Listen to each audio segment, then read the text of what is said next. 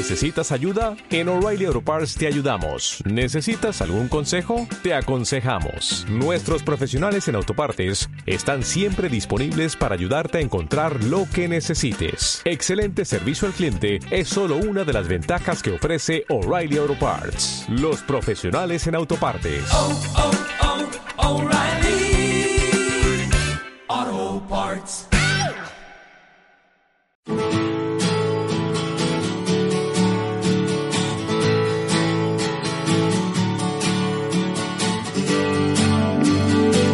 En Quick Radio, Quick Pulga y Garrapata. Easy when you're number one. Everybody say you're having fun. Smiling for the public eye. When your body say you wanna die. Living on an island. Hola amigos, buenas tardes. Soy Estefanía Salazar. Bienvenidos a Quick Pulga y Garrapata. Esa isla donde los niños aceptan y aman su cuerpo, ya que es el maravilloso vehículo con el cual atravesarán todos los caminos que se abran en su vida. Porque han comprendido que la belleza no está en el exterior, sino en todo un conjunto de cosas que nacen desde dentro y nos hacen ser bellos a los ojos de los demás donde la estética que nos mueve modela nuestra ira, adelgaza nuestros miedos, elimina nuestros rencores y nos enseña a nadar por las aguas de la aceptación, ayudándonos a fluir. Una estética que nos viste de luz y de amor hacia todo lo que somos y hacia el mundo que nos rodea. Porque el ser humano no es perfecto, pero es inmenso y es único, como cada uno de los seres vivos que respiran en nuestro precioso planeta azul donde la alimentación es necesaria porque es un aliado para vivir y disfrutar de la vida en sus buenos y en sus malos momentos. No es algo negociable, es una necesidad básica. Y las situaciones complicadas que nos producen ansiedad, hay que sanarlas buceando en ellas, fluyendo sobre sus aguas, utilizando la meditación, el deporte, el amor de las personas que nos aman, o finalmente pidiendo ayuda a quienes pueden curarnos. En definitiva, ese espacio en las ondas donde comprender que en nuestro interior reside la auténtica belleza a la que se accede por el camino medio. El que nos muestra que somos maravillosos seres humanos con nuestras luces y nuestras sombras. El camino de la moderación, del equilibrio y de la paz. Esta tarde vamos a hablar de amor al ser humano y por supuesto a los hijos, de equilibrio, de paz y de belleza interior, porque hoy nos acompaña Concha Bonet de Luna. Concha es pediatra de atención primaria. Buenas tardes, Concha. Bienvenida a Quick Pulga y Garrapata. Buenas tardes, Estefanía. Es un placer estar aquí con todos. Pues vamos a hablar de anorexia. Concha, cuéntanos. Mira, la palabra anorexia significa falta de apetito. De lo que vamos a hablar yo creo que es de la anorexia nerviosa, ¿no? que es una patología que se ve bastante frecuente en adolescentes mujeres en este momento sociohistórico en países occidentales. Eh, ¿A qué edad comienza la anorexia, Concha? Tenemos que hablar siempre de anorexia nerviosa, ¿vale? Sí, Porque sí. anorexia es falta de apetito y falta de apetito en los niños es algo muy muy frecuente, sobre todo cuando lo- las madres, más que los padres, que son las que están con los niños, se angustian porque creen que no comen lo suficiente y que esa falta de alimentos considerados a través de los ojos de la madre le va a producir algún daño, anemia, enfermedad, etcétera. Sin embargo, la anorexia nerviosa es una enfermedad mental que puede empezar, eh, suele empezar en la adolescencia, definida en la OMS entre los 10 y los 19 años. Entre los 10 y los 19. Ujú. ¿En niños y niñas por igual o...? Es más frecuente en niñas, es más grave en niños, en adolescentes. Los varones suelen expresar más el malestar a través de la vigorexia, es decir, más a través de hacer mucho ejercicio, muscularse mucho, meterse proteínas, que a veces también es un síntoma de malestar. Concha, eh, de padres y madres anoréxicos, hijos anoréxicos. De padres y madres anoréxicos se ve muy frecuente en la consulta. Si hablamos otra vez de anorexia simple, no anorexia nerviosa, los es como si fuera el karma. Es decir, tus hijos suelen ser también anoréxicos de pequeños, comen mal y se monta un círculo vicioso. Sí es verdad que si las madres han padecido anorexia nerviosa, y eso está poco publicado, pero yo sí lo veo en la consulta, porque vemos ya gente que, o sea, por, por la edad, porque soy mayor, ya, se ve gente que tuvo anorexia de joven, sí que hay un, un cierto desencuentro a través de los alimentos. No siempre, pero suele pasar. Es decir, que el alimento no es solo nutrición, sino que se está metiendo mucha carga afectiva y mucho test de si me quieres o no y te comes lo que yo te preparo.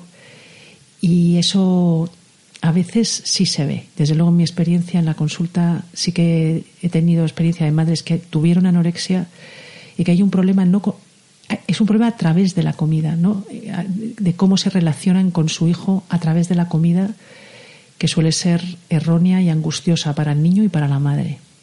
O sea, más un conflicto, ¿no? De, con los alimentos, que como algunos son enemigos. Es como si fuera, eh, yo creo que es una forma de vincular de forma errónea el afecto a través de la comida. O sea, es que es muy interesante, ¿no? Es un, no son los alimentos en sí, sino lo, el significado, ¿no? El significante y significado que tienen los alimentos en cuanto a lo, a lo emocional. O sea, que no es solo nutrirte, ¿no? sino que con los alimentos, con el tubo digestivo, se distinguen muchas cosas, como dentro, fuera, tuyo, mío, amor, no amor, control. Es decir, que se, se gestionan muchas cosas que desconocemos y que no por desconocerlas mm. no están implícitas a nivel emocional. O sea, no se, no se le ponen palabras, pero los niños sí que notan y, los, y las madres, ¿no? me refiero a madres porque yo lo que tengo es más frecuente anorexia en mujeres sí que se establece un conflicto y tienes que estar listo para, para poderlo nombrar y para poder ayudar. Muñecos, dibujos animados, moda, ¿influyen directamente en una percepción equivocada del cuerpo? Seguramente sí. Es decir, sobre todo en, los adolescentes es una edad muy, muy vulnerable a la opinión de los demás. Es la época de la vida en que más los demás nos hacen de espejo. Entonces, si lo, lo bueno, lo bello, lo correcto es ser un esqueleto, pues los adolescentes intentarán identificarse con ese esqueleto. Lo mismo que si lo bello, lo correcto y lo estético es ser una bola, pues engordaríamos, ¿no? Es decir, en tiempos de Rubens, todos los cuadros que vemos tenían chichillas y eso era la belleza, ¿no? Ahora sí, lo que el, ideal es ser muy delgado, como las hadas que patinaban, por ejemplo, en fantasía, ¿no? Y las modelos eso hace que socialmente las mujeres, sobre todo, que son más sensibles a la estética o que tienen que dar más la talla en lo estético, eh, en cuanto al cuerpo, en cuanto a la delgadez, no en cuanto a la musculatura, que es más de varón, se sienten inadecuadas, no atractivas, cuando no cumplen esos estándares que a veces son casi patológicos, ¿no? O sea, de modelos que son como si fueran somalíes, ¿no? Sometidas a malnutrición severa. Claro. Eh, bueno, es que en algunas ocasiones ellas lo han llegado a decir, ¿no? Que pasan mucha hambre. Es que por eso hay que hablar de anorexia nerviosa, porque anorexia es un término que significa que no tengo hambre. La anoréxica sí pasa hambre, igual que la bulímica.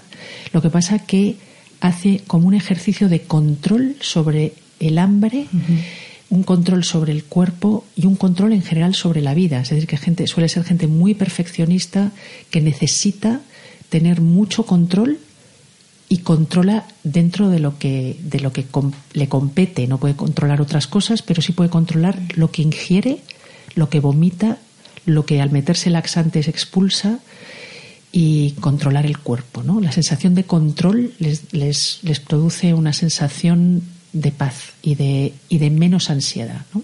Concha, cuéntanos cómo podemos prevenirla. Yo creo que lo has dicho en la introducción. Yo, yo creo que es una sociedad, es una sociedad de la perfección donde no, no se valora la diferencia ni la idiosincrasia, que cada uno es como es, y donde todos tiene que ser café para todos. O sea, todos tenemos que seguir con una especie de modelo que además produce infelicidad, es difícil de alcanzar y, casi nadie cumple, ¿no? O sea, que los modelos que nos ponen como de frecuentes y normales son lo infrecuente, pero son tan frecuentes en los medios de comunicación a los que estamos muy enganchados que nos hacen perder de vista el denominador. Entonces yo creo que el denominador es gente normal, recuerdo que Dove hizo eh, algunos anuncios poniendo chicas normales, incluso un poco rellenitas. Eh, lo normal se, se convierte en lo infrecuente. Y yo creo que hay que ser críticos con los modelos sociales hay que ser críticos como padres desde que los niños son muy pequeños, porque hay estudios que demuestran cómo niños en guarderías a los dos años ya se llaman gordos como insulto entre ellos, dos años. O sea, es decir, que esto no viene de serie, es decir, lo han aprendido. Sí, sí, claro. Y es en casa donde se está categorizando a la persona con sobrepeso o con obesidad como indulgente, vago, no sé, tiene una serie de connotaciones que las que tendríamos que ser críticos, ¿no? Porque hacen sufrir y porque cada uno tiene un cuerpo diferente y quizá había que centrar más en la salud, en ser feliz y en estar sano. Estar sano en todos los sentidos, ¿no? Meditación, deporte, comer, bueno, pues, a ver, no, no, no, no es inflarte de comida ni de un lado ni de otro, ¿no? Sino lo que, lo que dicen los budistas, el camino medio, ¿no? El de la moderación, y el de que, bueno, pues aquí estoy también para un día en un momento de comerme una pizza, pero también, pues, ¿no? Eh, disfrutar del momento, ¿no? Lo dicen, lo dicen los budistas y lo dicen los griegos. Los griegos antiguos decían que en el mesotes, en el punto medio, está la virtud. Y en, en esto, que es filosofía y que deberíamos como sociedad leer un poquito más, porque la filosofía sirve para todo, aunque nos la hayan explicado tan mal, Epicuro, yo creo que es uno de, de, los referentes mm. en cuanto a, disfrute de comida y de amigos, ¿no? La comida como relación, la comida como banquete de comer cosas con templanza, disfrutando, ¿no? El mindfulness, ¿no? con la comida de los budistas, de disfrutar, ¿no? De cada bocado, de, no engullir. Y que la comida se convierta no solo en nutrición, sino en relación y en autocuidado. Es que es cierto que cuando, por ejemplo, cuando tú utilizas tu atención plena para comer. Fíjate qué tontería, ¿no? Que siempre comemos a toda velocidad, incluso viendo la tele o leyendo el periódico, tal. Si tú comes pensando en lo que estás haciendo y además pensando detenidamente lo que estás comiendo, eh, se produce, yo es que eso lo he experimentado con ellos, ¿no? Se produce como una vinculación preciosa entre el alimento y tú porque empiezas a entender de dónde viene el alimento. O sea, es, algo eh, mm, mm, mm, como es como si estuvieras mirando con un microscopio todo. O sea, eh, esa comida y, tus células. Y todas las conexiones que tú haces, pero con la comida y con todo, ¿no? Y yo creo que el mindfulness, además, cuando tú eres capaz de saborear ¿no? los alimentos, que lo importante en pediatría y en la vida es comer variado y con una cantidad moderada, ¿no? O sea que moderada, combinada con ejercicio, etcétera. Pero cuando tú disfrutas, haces mindfulness comiendo y disfrutas de la textura, del sabor, del olor, de la preparación, te conectas un poco con toda la gente que ha participado, animales incluso, si comes carne pescado, en la elaboración, en la pesca, etcétera, y te puedes sentir conectado con todo. No solo es una experiencia estética, que es importante, sino que además al comer despacio la sensación de saciedad le da tiempo de llegar al cerebro y comemos menos. Es decir, que mm. muchas veces comemos más deprisa de lo que da tiempo a, ciertas hormonas a producir sensación de saciedad. Entonces yo creo que por todo, por, por, lo placentero, por lo estético, porque si podemos tener experiencias ¿no? emocionalmente correctoras y positivas, pues si pudiéramos disfrutar. Lo que pasa que es una sociedad que va tan deprisa, ¿no? Vamos todos tan deprisa a veces. Sí, pero bueno, hay estos satélites, estos ruidos que se pueden también eliminar, ¿no? Como ya te digo, eh, centrarte, ¿no? En lo que estás haciendo en ese momento y además se desarrolla la gratitud. A partir de ese momento, que es lo que tú dices, pues puedes agradecer a ese animal ¿no? Que, que, te ayude a vivir, o sea, porque estás, si, te si estás con, ese animal, ¿no? Pues eh, te estás beneficiando exactamente de la vida de ese ser vivo que está formando parte de ti, está pasando a formar parte de ti. O si, bueno, pues eres vegetariano, pues, o, comes vegetales, pues gratitud hacia las personas que han plantado esa semilla, el agua, etcétera. O sea, se genera un, algo muy bonito, ¿no? Que es, mm, pues, eh, eh, vivir en gratitud, ¿no? Vivir en gratitud con atención, plena, es como vivirlo, vivirlo mucho más. Y luego también yo incluiría la comida como relación. Es decir, que en los países mediterráneos tenemos la suerte que socializamos mucho con aperitivos, cervezas, comida, y que la televisión eh, dinamita toda esa relación. Y que a veces padres e hijos nos vemos poco, porque tenemos, yo entiendo que tenemos todos una vida que es espídica y que a veces los momentos de la cena o de la merienda o del desayuno, ¿no? cualquier comida que podamos hacer juntos, yo creo que es importante apagar la televisión, disfrutar de la comida en común, porque eso decían cuando yo era pequeña, la familia que reza unida permanece unida. Pues yo creo que la familia que juega las cartas unida, la familia que come unida, la familia que hace cualquier cosa mm. en comunión, ¿no? participativa, permanece unida. Y eso yo creo que también es muy importante. Pues sí, es un regalo, ¿no? De, de la vida para, para, para hablar, ¿no? Para conectarnos y para lo que tú dices, para socializar. ¿no? Yo estoy de acuerdo contigo. La televisión en las comidas no es una buena aliada. eh, Concha, ¿cómo podemos detectarla? Pues mira, yo creo que de verdad esto sí que me parece una pregunta fundamental porque yo creo que muchas veces los padres estamos en babia. Es decir, que hay signos y síntomas que tendríamos que estar, eh, que tendríamos que estar listos y a veces y atentos, ¿no? Porque en el fondo es también cuestión de atención, pero tenemos tantos problemas, ¿no? Con el trabajo, eh, bueno, cosas que son importantes también que a veces eh, no estamos atentos que nuestra hija vela la comida o deja cosas aparte o que se levanta, hay veces que se levanta de la mesa y se va al cuarto de baño o que está adelgazando mucho o que está rara, ¿no? que se relaciona poco, que está eh, más seria, que mm, le cuesta salir como a diferencia de cómo salía antes y eso nos debería nos debería llamar la atención. Está seria, está triste, a lo mejor, ¿no? yo creo que tienen, tienen cambios, tienen cambios comportamentales y, y es sírveme menos, que también puede ser de salud, ¿sabes? Pero que si se, se junta con que les vemos menos felices, que muchas veces forma parte de la, adolescencia, ¿no? Que están en un proceso de cambio y que yo entiendo que los padres a veces pues, pues no se dan cuenta pero yo creo que hay otras que te llama la atención que no se hayan dado cuenta, porque es que es evidente que está como un esqueleto, que está rarísima, que está triste, que se mete los dedos, que vomita, que se levanta de la mesa cada dos por tres o que tira la comida, porque aparece la comida en la basura o debajo de la cama, ¿no? Entonces, que hombre, que llegar a eso. Sí, sí, sí.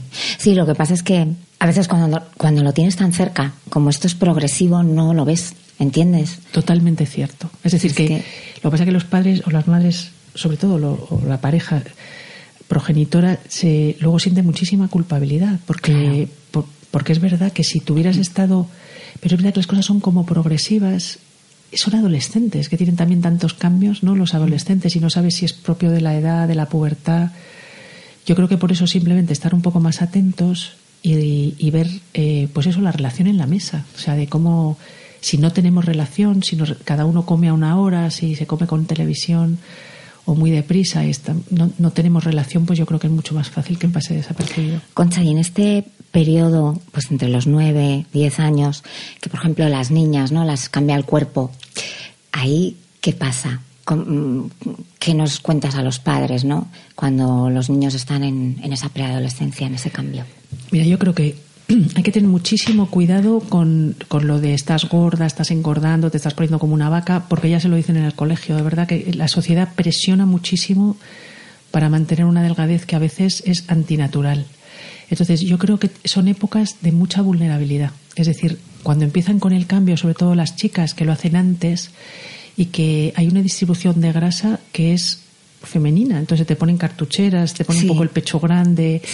Y es fisiológico que cargues un poquito de grasa en la tripa, etcétera. Sí, tripita, sí. Claro, ya tienen la presión, sabes, del entorno. Hay que explicarles que eso es normal, educar en la, en la diferencia entre que hay gente pues que se desarrolla más tarde y es flaca y que hay otros que, que se ajamonan un poquito en la adolescencia y que es, y que es bella, o sea, que, que, que, la arruga es bella y la, y la chicha a veces es bella y que tendrán tiempo, que todo eso es un proceso que es hormonal y que tiene poco control la persona sobre, sobre su cuerpo. Sí puede controlar la cantidad de comida que come variándola y sin obsesionarse, que sea algo placentero, o sea, que sea algo por salud. Que quedarse con hambre, decían también los griegos, que levantarte de la mesa con un poquito de hambre es muy sano porque es que todavía no ha hecho determinadas hormonas la sensación de saciedad, pero la tendrás luego. Y que ejercitarte en eso, o sea, no en, en, tener un cierto control sano, ¿no? De disfrute de, con la comida que es suficiente. Y sobre todo que no tenemos que ser todos delgados, que no es lo suyo y que en la adolescencia hay que tener un poquito donde agarrar, porque serás un mejor adulto seguramente. Claro que sí. Eh, y además, mira, todo esto, la verdad es que me encanta porque aquí hablamos mucho de inclusión escolar, ¿no? O sea, de, romper con todas las barreras de las dificultades, que aquí las llamamos dificultades, que son las diferencias, ¿no? Y lo bonito que es eh, ser diferente. O sea, abanderamos la, eh, el que so, es que todos somos luces y sombras, todos somos, tenemos nuestros días buenos, nuestros días malos, nuestro más menos un kilo, nuestro más menos un chiste, no sé, somos así. De todos modos, fíjate, yo lo que creo es que lo frecuente es tener más kilo, o sea, que, eso es lo frecuente y lo habitual, lo inhabitual es lo que estamos haciendo la normalidad, o sea, la extrema delgadez. Sí. Y luego hay una cosa que dicen los lacanianos que me hace gracia. ¿Quiénes son los lacanianos? Los lacanianos son una escuela eh, psicoanalista que sigue a Lacan, ¿no? que, era un, un, psicoterapeuta eh, francés. Y, dice una cosa, yo la mitad de las cosas de los lacanianos no las entiendo, ¿vale? tiene un lenguaje y todo, y además yo soy pues más cognitivo-conductual, más de la autónoma. Pero dice una cosa que me parece preciosa y dice, eh, el cuerpo de la mujer lo erotiza el padre. Y es verdad que en la adolescencia la mirada del padre, si la mirada es de disgusto, de desagrado, de, te estás poniendo un poquito jamona, eso puede marcar muchísimo, muchísimo la, conducta posterior y facilitar una anorexia si tienes una predisposición, porque la enfermedad mental yo creo que es hay factores predisponentes y desencadenantes, ¿no? O sea que no todo el mundo desarrolla una enfermedad mental, pero que hay gente que tiene más o tenemos más predisposición que otra para desarrollarla. Entonces, a veces determinada frase inadecuada en un momento inadecuado puede marcar, es decir, que suele haber, generalmente en la anorexia nerviosa de las chicas suele haber una, un periodo prepuberal de gordita. Entonces, eso hay que tenerlo en cuenta porque es muy importante, ¿vale? Que puede ser gordita y que a lo mejor por hacer un favor o por decir, o porque estéticamente me da miedo que, que en el colegio no lo pase bien, o porque como madre o padre eh, el niño o la niña ideal que yo supongo no está cumpliendo y me da mucho miedo que se ponga como una vaca, porque es que en el fondo nosotros también sentimos la presión del cuerpo perfecto, puede hacer que esa niña luego desarrolle una anorexia porque porque se ha sentido inadecuada. Y además, fíjate, claro, ya se nos olvida, ¿no? Pues somos adultos, pero realmente la situación en la que ellos están ahora mismo, o sea, esa preadolescencia, ¿no? En este caso, eh, ese cambio tan, tan brutal del cuerpo que, se queda un cuerpo raro porque, porque eh, están dejando de ser niñas y se están convirtiendo en mujeres. Entonces están ahí en ese momento no tan, tan peculiar ¿no? y tan, tan bonito, ¿no? Por otro lado, pero... Tan bonito y a veces tan difícil. Tan difícil, claro que sí. Porque yo, lo, yo a veces en la consulta lo que les digo es que es igual que una serpiente que cuando está cambiando la piel hay una época en que tiene piel nueva, pero tiene todavía piel vieja y la serpiente deja de ser bonita, te, parece como una especie de leprosilla. Sí. Y entonces para las, las, y los adolescentes ese crecimiento a veces tremendo, que se te ponga el pecho grande, que te salgan estrías, ¿sabes? Que se te ponga un caderón y las cartucheras, que para eso las nombramos, porque es que en fin, que a todo el mundo las cartucheras, pues todo eso puede hacer como, como, como vivir tu cuerpo con, con cierta sorpresa y, a veces, cierto rechazo, ¿no? Y cierto rechazo que viene dado por el espejo que te ofrecen los demás. Porque si el, espejo que te ofrecieran es está para untar pan y es que vamos, te metería un viaje, pues seguramente estarías disfrutando muchísimo, ¿no? Y te, subiría la autoestima. Qué bueno. Eh, pues entonces vamos a recordar a los padres, padres y madres, en los que nos incluimos, eh, pero sobre todo por la carga que les toca, ¿no?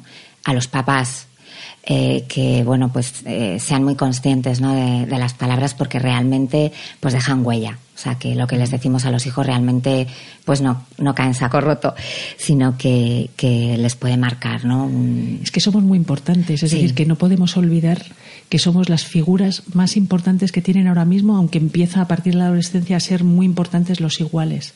Y a veces los iguales ya les mm, se meten entre sí bastante caña. Entonces que los padres tenemos que tener una mirada, es decir, educando, que no es fácil, pero tener una mirada de aceptación y de, y, de que te encanta. Y si no te lo trabajas como sea, porque se nota cuando no, cuando es, cuando intentas hacer un como sí, y yo creo que eso hay que trabajarlo desde muy pequeños, ¿no? De aceptar a tu hijo tal cual es, sabiendo que algunas cosas por educación tienes que cambiar porque va a ser más feliz y no es fácil saber qué cosas son nucleares y qué cosas son cambiables.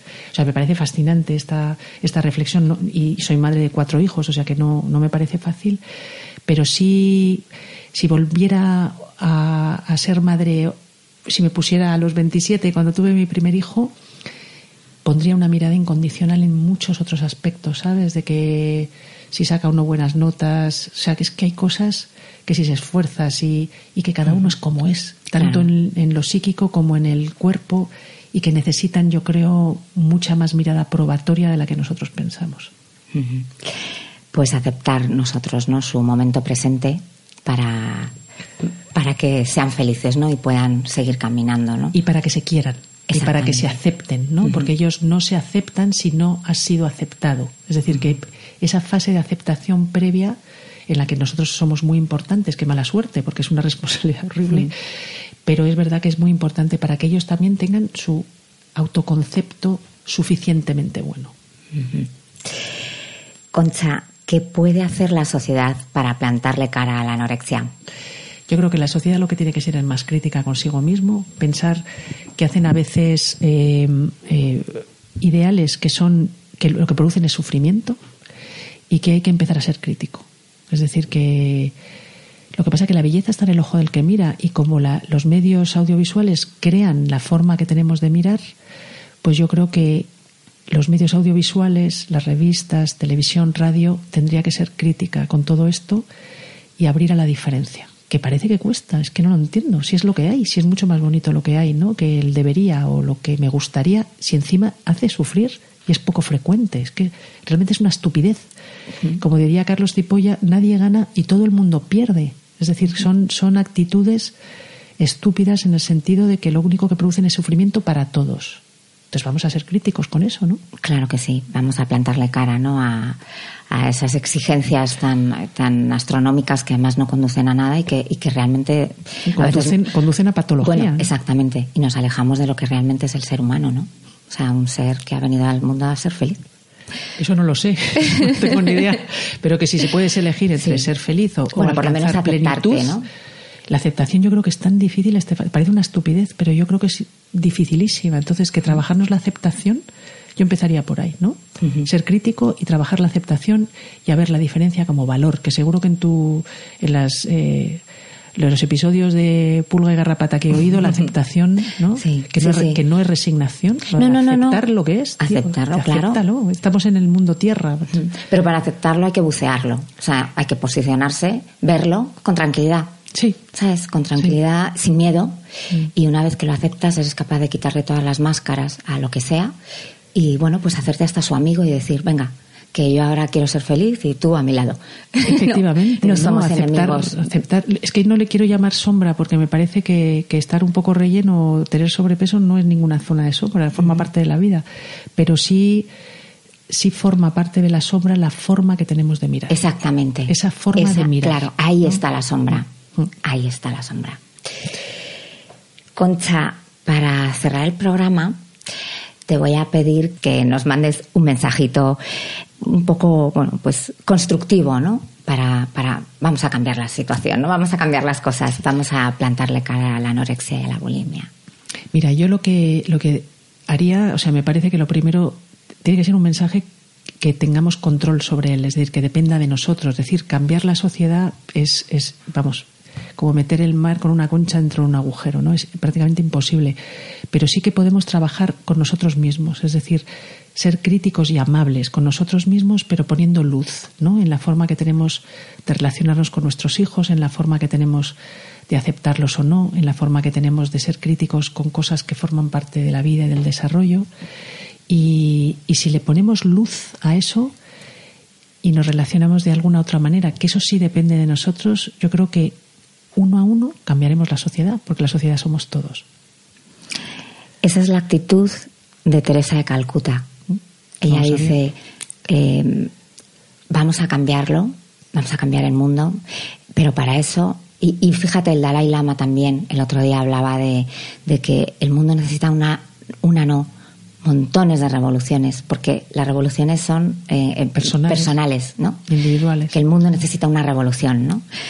Eh, y Teresa de Calcuta dice que mm, hay que trabajar las cosas desde uno mismo, desde la familia, desde los amigos, desde los vecinos, desde el colegio, desde, o sea, es decir, ir haciendo como ondas, ¿no? Como cuando tiras Una una, piedra. piedrecita al agua, pues esas ondas, ¿no? Pero hay que ir primero a lo, a lo personal, a ti, luego a las personas con las que vives, tal, tal.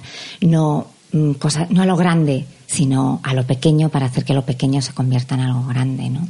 Yo fíjate que lo haría casi sin intención, es decir, no intención de cambiar a los demás, sino que yo creo que lo, de lo único que tenemos control es de cambiar a nosotros mismos y elegiría mi camino, ¿no? ¿Qué, qué cosas creo que yo tengo que cambiar para mejorar? Porque si mejoro en eso voy a ser más feliz y voy a hacer más felices a los demás. Sin tener tampoco grandes expectativas de que los, o sea, sin intentar que los demás hagan lo que hago yo, porque cada uno tiene su camino, ¿no? Pero yo creo que el Tao, o sea, que el, el- tú encuentras el camino cuando Sí. tú sigues tu propio camino. Y lo que yo sí que he experimentado con algunas personas es que cuando esas personas siguen su propio camino, son auténticas, producen paz.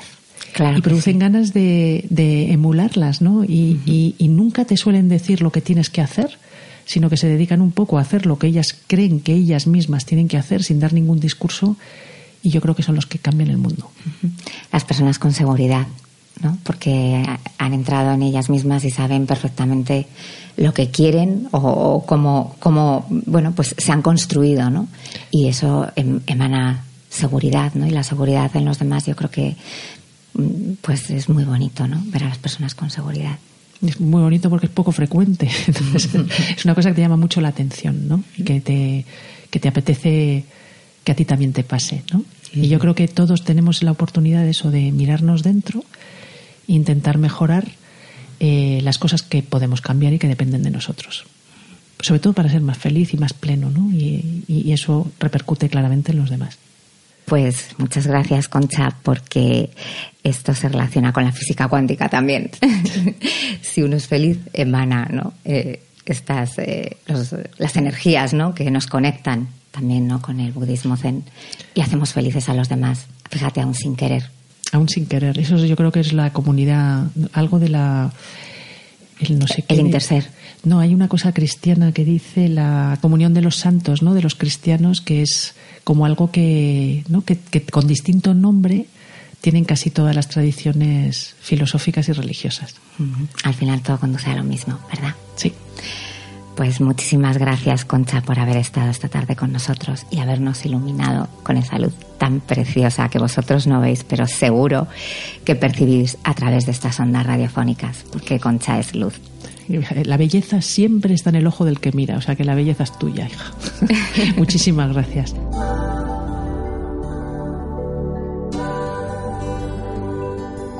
Muchas gracias a Fernando de Luis y a Cristina Marcos por ayudarme a entrar en vuestras casas hoy con este mensaje de amor a la vida, a la infancia y a la adolescencia. Muchas gracias amigos que nos acompañáis cada semana. Ya sabéis que sois vosotros quienes hacéis que surja la magia. Gracias por estar a nuestro lado. Hoy os despedimos con una reflexión algo más larga que de costumbre, porque nos vamos de vacaciones y nos gustaría dejaros un pequeño regalo para este tiempo de ocio, pero también de silencio. Me gustaría acompañar las sabias palabras de la doctora Bonet de Luna con una reflexión. Esas palabras de Concha que despiertan nuestro espíritu crítico y nos invitan a ser amables y compasivos en la forma de relacionarnos con nuestros hijos y de aceptar las cosas que forman parte de sus vidas y de su desarrollo y llenarlas de luz. Aquí mi reflexión. Por un lado, con filosofía, siguiendo los consejos de nuestra invitada, y a la luz de René Descartes, filósofo y matemático francés que nos enseñó a ser críticos en la vida. Él nos dejó grandes pensamientos como la duda es el origen de la sabiduría y que si pensamos, existimos. Pero también nos enseñó frases tan poderosas como esta. Cuando alguien me ofende, trato de elevar mi alma tan alto que el delito no pueda alcanzarme. Por otro lado, además de filosofía, os comparto espiritualidad a través de Osho, el gran místico hindú contemporáneo de Gandhi y uno de los grandes líderes espirituales de nuestro tiempo, que en su libro El significado oculto de los evangelios nos decía, ser hombre no es un significado, sino una oportunidad. Es una tarea, no un don. La vida es un regalo y también una oportunidad abierta. Su significado no es un don, sino una búsqueda. Aquellos que lo busquen, ciertamente lo encontrarán, pero aquellos que únicamente lo esperen, lo perderán. El hombre tiene que crear su sentido, el hombre tiene que transformarse a sí mismo para llegar a comprender su sentido. No puede ser algo que es exterior a él, únicamente puede ser interior. El hombre es un universo en miniatura. Si pudieras comprender al hombre en su totalidad, comprenderías toda la existencia. El hombre lo contiene todo en semilla. Es un universo condensado.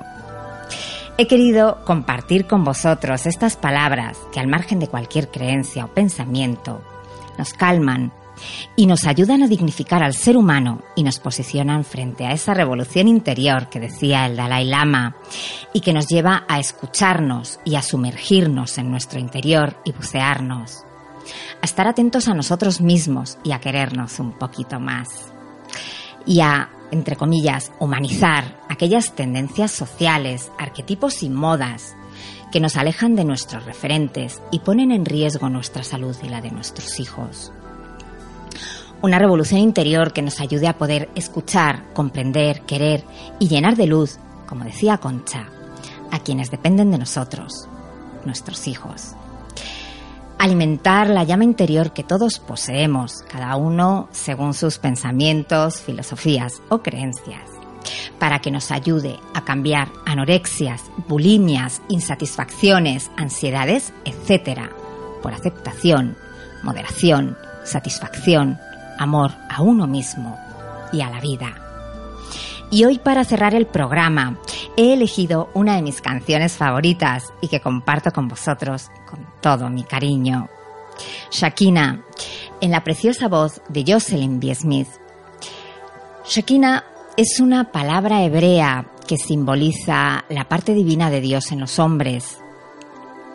La letra de la canción describe esa preciosa fusión entre el hombre y la divinidad.